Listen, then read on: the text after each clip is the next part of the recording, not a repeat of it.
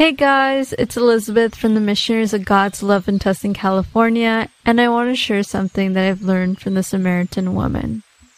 You can find the story at John 4, but a quick recap is Jesus asks the Samaritan woman for water. They have a dialogue, and Jesus offers the Samaritan woman water that is eternal life that will satisfy her thirst. And I feel like a lot of the times we are the Samaritan woman. We're constantly looking for things to satisfy our thirst. And this water that we think satisfies our thirst can either be materialistic things, pleasures, enjoyments, money. But at the end of the day, we need to remember that God and Jesus are the only ones who will fulfill our thirst.